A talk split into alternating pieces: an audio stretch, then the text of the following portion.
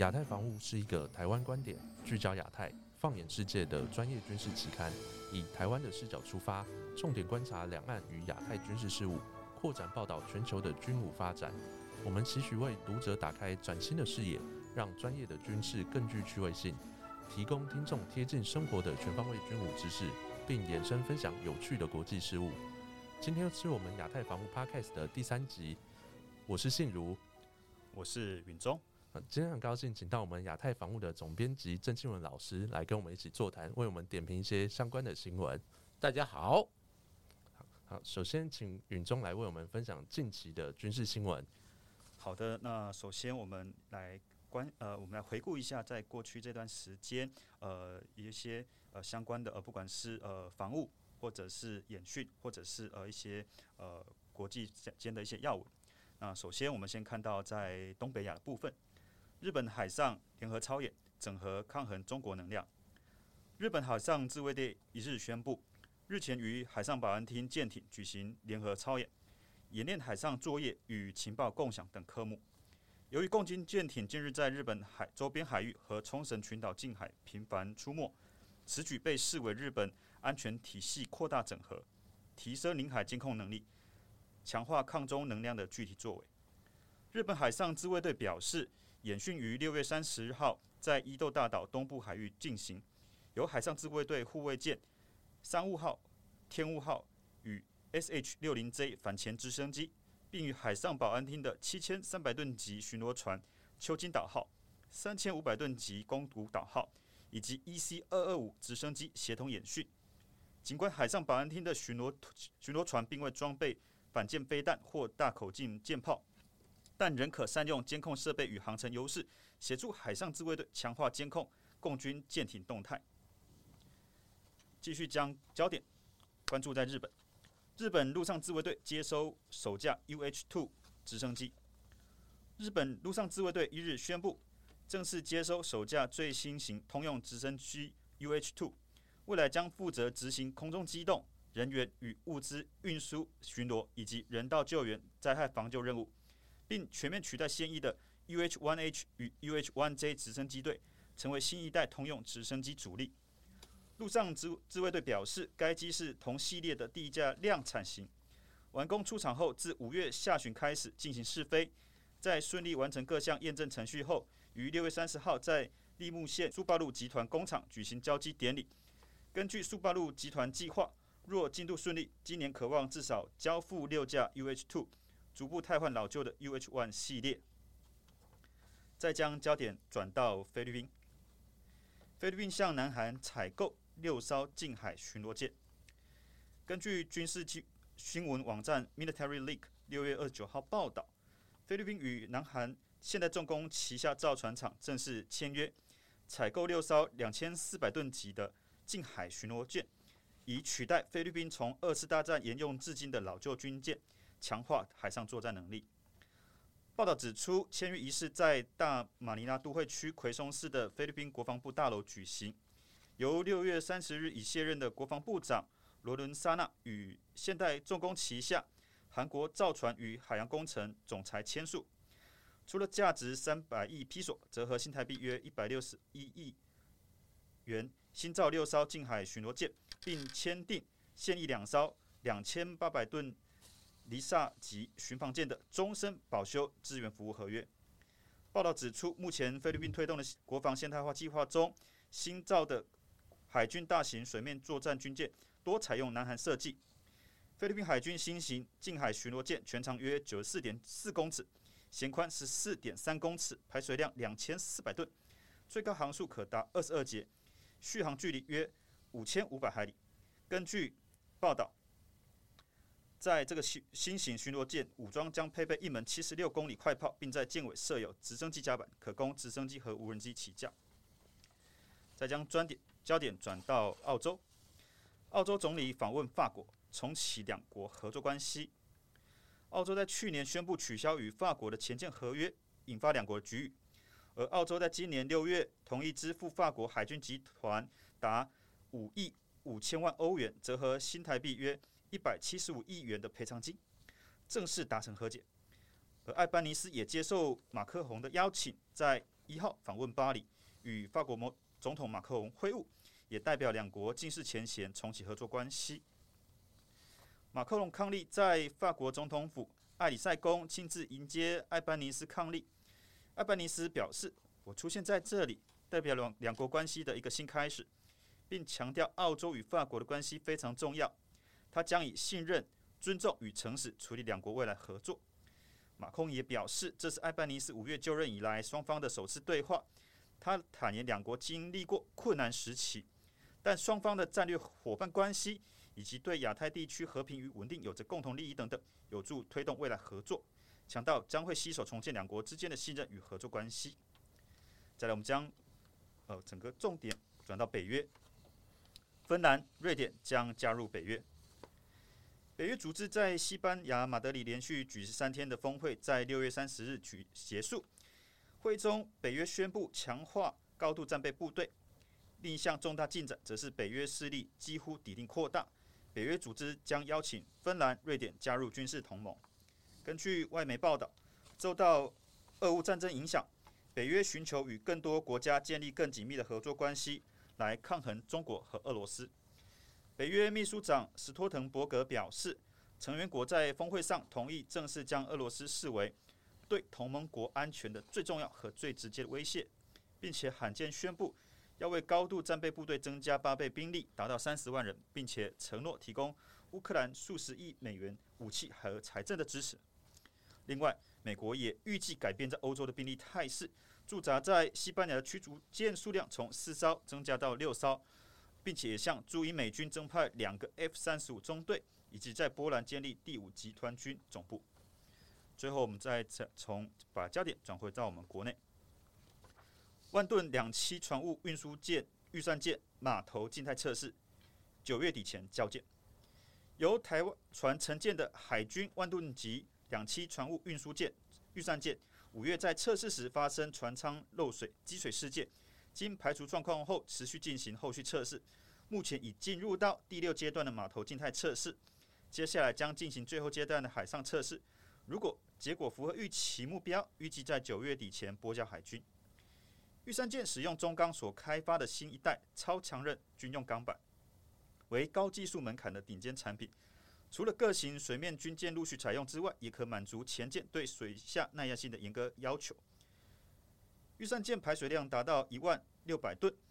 暂时可执行两栖作战，具备逆重构型，武装齐全，拥有完整电磁脉冲防护性能，可搭配呃陆战队队员以及两栖舟车。及时投射兵力作支援作战，并具备临时野战医院级的医疗设备，具体可以强化海军平时能救灾、暂时能作战的能力。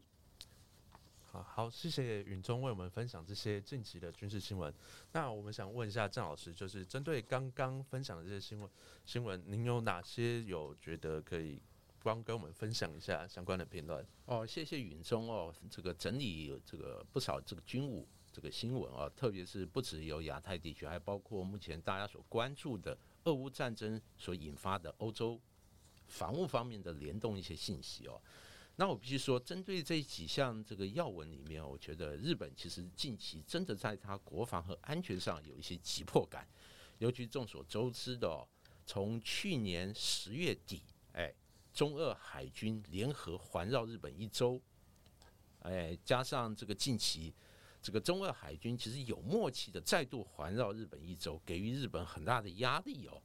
而且不只有来自这个水面，这个中俄联合的编队环绕，中俄还进行这个战略轰炸机的联合编队，那从日本海通过对麦海峡上空，然后进入这个黄海、东海，那这一系列的基建在日本周边的频繁活动。那确实给日本这个防务上带来很大的压力，因此日本必须要加强自身这个武装力量的统合。而很有意思的，这个纪文以往在参访日本有一个很有趣的一个经验，就是那很多日本朋友有提到，其实日本的海上保安厅和日本海上自卫队是向来不和哦，双方各自有自己的培训的体系。哎，召见也是互不往来。那双方其实过去以来，这个可能是资源争夺的关系，是会有恩怨的。但在整个日本，在防务和安全上的需要，那这两个壁垒分明的单位也必须坐下来好好进行协作。因此，针对日本周边的像这个传统战争的威胁和一些围前的这个处理的需要，尤其是中国在钓鱼岛附近的巡逻，其实它的频次都是非常密集哦。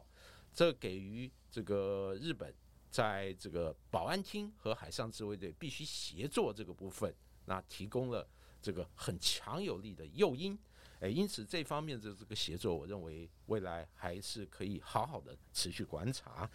那至于说，我还有观察到一个重点，就是菲律宾新型船舰的采购。我必须说，南韩在这个部分过去以来一向是菲律宾海军船舰的重要这个制造的国家。过去南韩曾经供应菲律宾这个好几条这个两栖的船舰哦，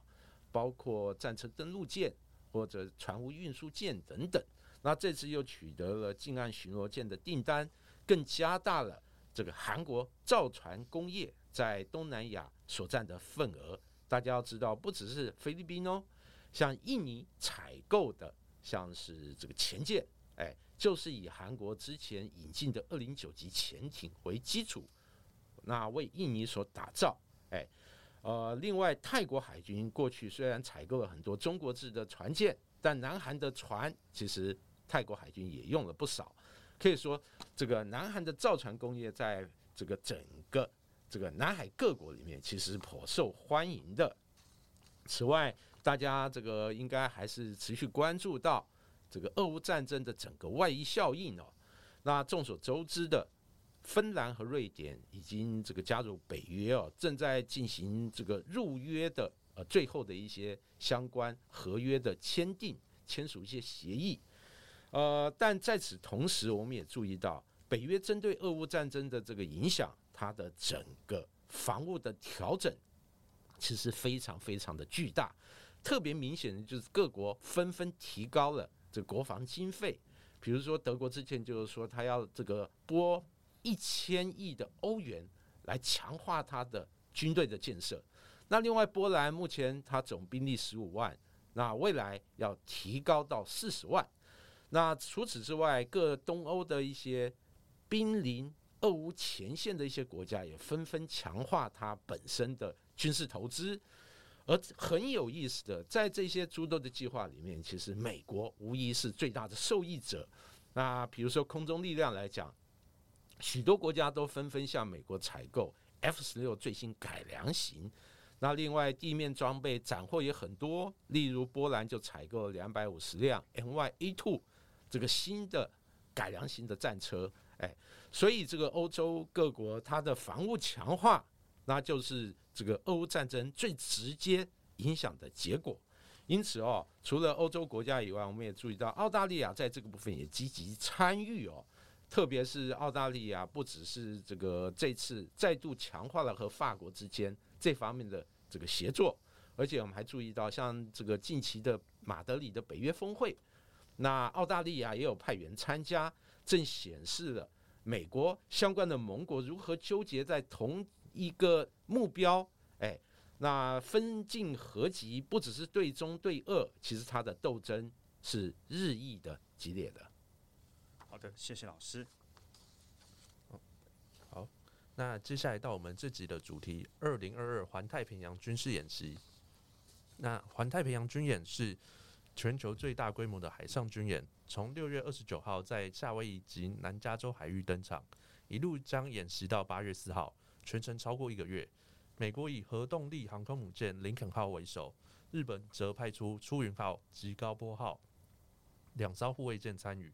南韩则是派出三艘舰艇参演，兵力规模为历来之最。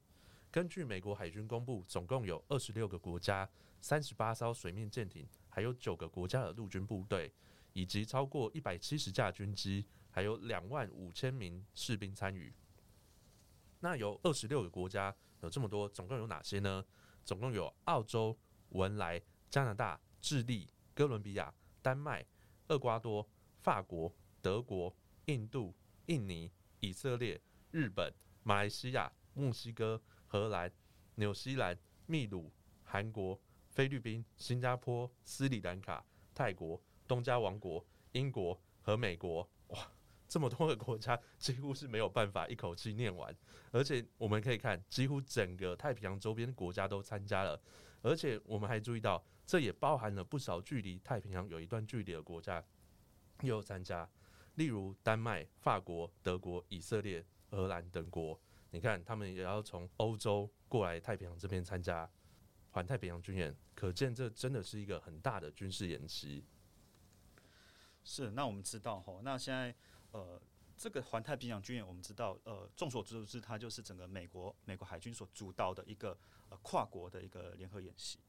那我们知道，目前是整个呃美国是一个拜登政府呃他在执政的一个当下。那我们想请教呃老师哦，因为最我们在当我们最近这几年受到整个疫情影响，呃，整个真的打乱了非常非常多的节奏。那其实呃，在二零呃应该说二零年的时候，那一次的呃 RIMPAC 的呃军演，那时候也是好不容易在疫情的状态下去进行。那在今年二零二二年的这个环太兵军演，那在我们上述刚刚提到这些呃整个新闻背景的时候，其实那我们也看到整个是美国。他也不断要强化他这个整个领导地位。那我们想要请老师跟我们分享一下，说过往我知道老师有非常非常宝贵的呃实际到呃现场去采访经验。那可不可以就这个采访经验以及我们今年的整个军演，老师请老师做个分享。呃，我参加过这个环太平洋军演啊，我记得当时是二零零四年，哎，离现在这个有十八年的这个时间了。但他的这个印象还是非常的深刻哦。那基本上对于记者来讲，特别我们跑这个军事线的记者来讲，能参观这样的一个庞大的军演，确实是职涯里面一个难忘的经验。是，而且从里面得到很多宝贵的实际观察的这个所见。而当时我们其实经过向美国相关单位的申请以后，其实获得许可，我们就安排机票，哎。其实到了夏威夷当地，最重要就是，哎，我们必须记者必须要到媒体中心去报道，哎，就是你哪个媒体哪个国家你进行报道，报道以后，我们会在美国新闻单位所颁发的各行程表还有操演科目里面，各记者去挑选自己感兴趣，还有就是还有名额的部分。众所周知的环太平洋军演，因为参与的国家众多，因此各国的媒体都会积极参与。那事实上，除了媒体以外，我们都知道，美国还会邀请很多他军方的，像一些 VIP 的人士啊，重要的重要这个政政界人士啊，哎，军界人士一起来参观这个演习。因此，这个他整个参访行程很密集的。因此，对于很多媒体来讲，哎，你必须要早一点报道，早一点抢位置，哎，你 booking 以后，你就能确保你采访能够这个很顺利的执行。不过，呃，过去我因为办杂志嘛，也派记者去这个采访过大概两三次，但根据我的这个经验哦，除了自己主动报名以外哦，事实上。接待的新闻官就是对口的新闻官，非常非常的重要。有的新闻官很积极、很专业，因此对于媒体的要求来讲，他会尽可能的达成。但我们也碰过很多新闻官，就是感觉态度比较被动、消极。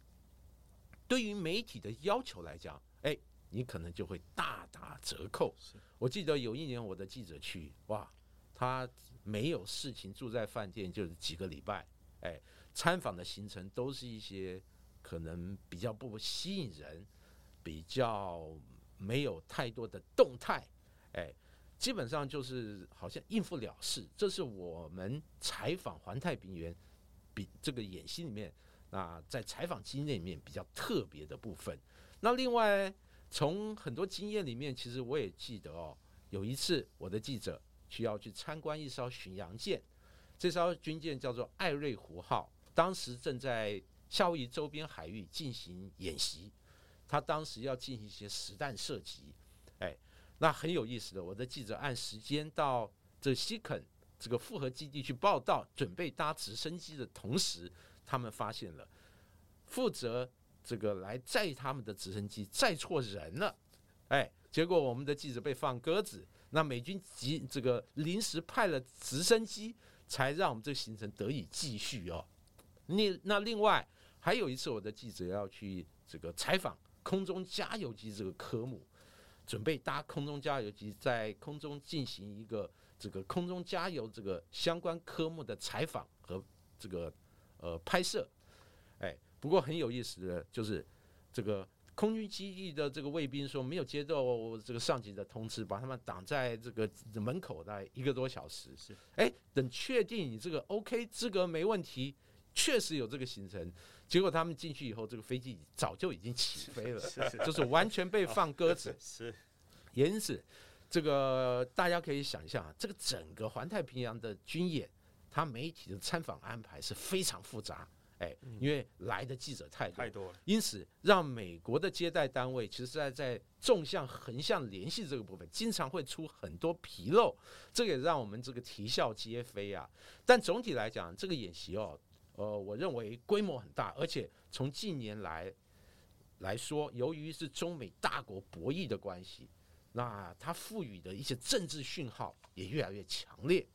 因此这几年，那我们总可以看到媒体报道说，哇，今年的演习是历来规模最大，参加的国家最多，哎，可能兵力更强，哎，那事实上在二零二零二年哦，就确实有这个味道。哎，我们等下再分析一下里面相关的科目。哎，好，好，那像其实像环太平洋军演有长达一个多月，那像老师其实刚刚有分享过，曾经有去参观他关于空中加油机的一些项目。那想问一下，那就是关于水面上还有它还有一些路面部队，那究竟它这个这么多国家，它会协同合作操呃演习哪些科目呢？然后是否会有一些实弹发射或者设置目标的这些科目？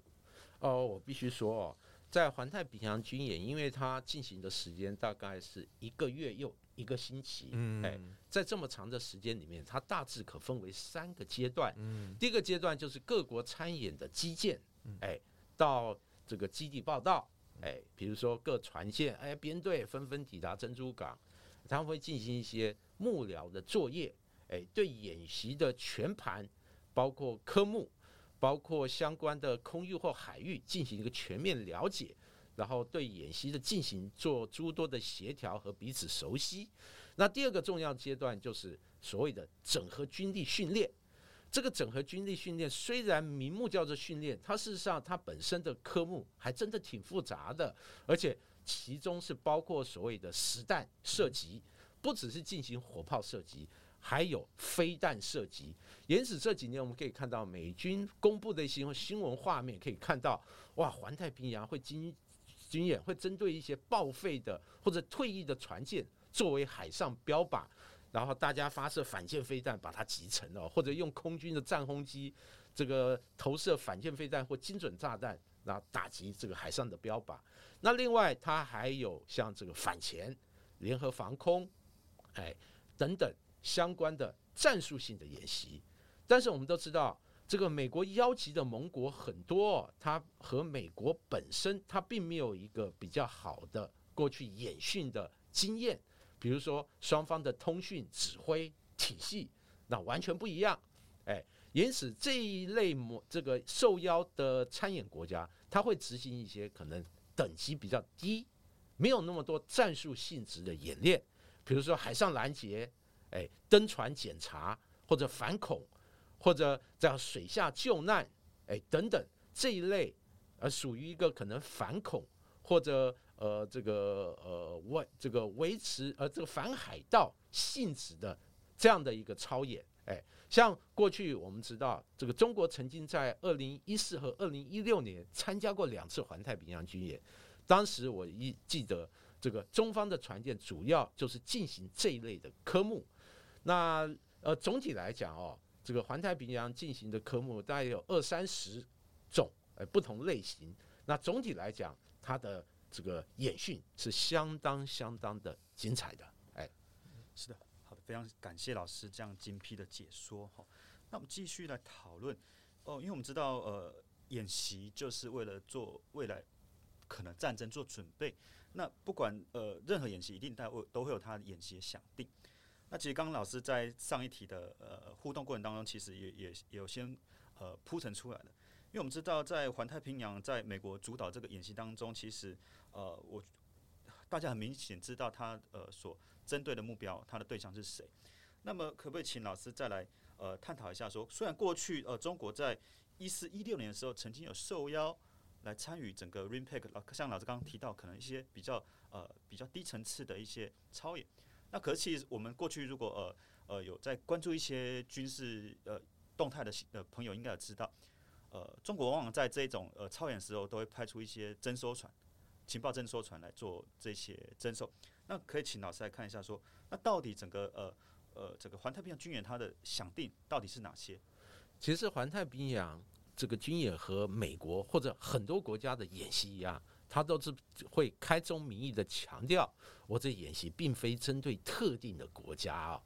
事实上，根据我之前采访的经验，像美国海军公布的资料里面，他会强调，哎，我这次演习它的想定是，哎，假想，比如某个颜色的国家，比如说成国受到绿国的攻击。哎那我们作为成国的一个盟邦或者友邦，我们如何去解决这个危机，然后抵挡绿国对他的侵略？哎，这个大概是他演训，他会做一个这样的一个假想。因此，围绕这样的假想，就会展开很多的一个呃军事的一个行动，特别是他的假想被侵略的国家，都会这个很契合像夏威夷周边的这个海空域的状况。它会必须涉及到联合海上的相关的这个拯救，哎，或者拦截，或者空中兵力的这个配合。那另外还会实施一些两栖的登陆的作战的科目的演练，哎，那基本上这就是每届环太平洋军演所做的一些重要的想定和进行的这个方式。但很有意思的，就诚如刚才允中有讲到，其实中国虽然二零一四、二零一六曾经参加，哎，但是我们都知道，后来中美因为大国竞争的关系，那二零一八年虽然也曾邀请，但后来临时把邀请函给取消，然后自此以后，中美两国它的关系急转直下。那从近年来，像中美的各方面的博弈加剧，比如贸易战、科技战、哎，金融战。还有近期的很多局域，比如说美国邀请盟国，其实很多平台就是针对中国而来，像是四方安全对话，或者近期邀请像这个韩国、日本、哎澳大利亚和纽西兰这种对话的平台，那大家都知道，它的明显的目的就是剑指中国。因此，对于环太平洋这样敲锣打鼓、大规模的经验，这次尤其是邀请的不只是日韩。在东南亚国家也有五六个国家参与，因此它的整个演训在政治意涵来讲，剑指中国的这个态势就是更为明显了。哎，好，我们谢谢郑老师为我们分享他参加这么多次环太平洋军演啊访问的经验。那最后呢，到我们推荐军事电影的时候了。那在这一集我们都讲到环太平洋军演，那我刚好想到有一部好莱坞电影片。它叫做《超级战舰》，是的。那里面主演的有谁呢？他有史上最强老爸连恩尼逊，还有流行歌手蕾哈娜，这也是众星云集啊。那里面的剧情呢，刚好就是讲到美国海军跟日本海上自卫队的神盾级驱逐舰，他们刚好在夏威夷海域进行环太平洋的演习。那在他们演习中间呢，这真的是蛮奇妙，那就遇到了外星战舰刚好入侵地球，而外星人刚好用了他们黑科技。就是电磁护盾来干扰美国还有日本他们演习舰队的一些通讯，但这在这种中哦，美军他们也是有几艘军舰遭到外星的战舰去击沉。那最后呢，在没有军舰可以反击的状况下，因为他们的通讯也都被外星人干扰，他们也没办法向他们其他美国的陆军或空军去寻求支援。所以说，在最后呢，主角他们只能登上现在已经改为海上博物馆的密苏里号战舰，把密苏里号整个重启。那在使用密苏里号船上的舰炮，还去做反击，并摧毁了外星战舰的电磁护盾的功能。那最后呢，在密苏里号，因为毕竟它也是一个呃已经 是已经退役的一个战舰，所以它上面的载弹量可能有限。那在最后弹尽援绝的时候，呃时候因为它的电磁护盾，外星人电磁护盾已经被被干扰掉了，所以那时候雷根号航空母舰上的 F 十八战机就前来救援，然后也发射了飞弹击沉外星的战舰。那其实，在我们在这部电影里面可以看到很多美国新时代与旧时代的战舰。那新的话，就是你可以看到，就是美军跟日本的神盾级驱驱逐舰，还有最后发射飞弹的 F 十八战机。那旧的呢，就是现在已经是变成博物馆的秘书礼舰啊。这个秘书礼舰其实它是很有历史的，我们可以请郑老师讲一下，说老师那时候去夏威夷也有没有看过密苏里镇这样子的事情？呃，我们知道夏威夷哦，它整个旅游来讲，其实军事的元素其实很强的哦。不管你是不是去参观这个演习，哎，还是你做一般夏威夷的旅游，其实米苏里舰都是大家一定会去的必定景点。你如果说去夏威夷没有在米苏里舰打卡一下，是，其实感觉好像这个入这个空这个入宝山这个空手而归的这种感觉哦。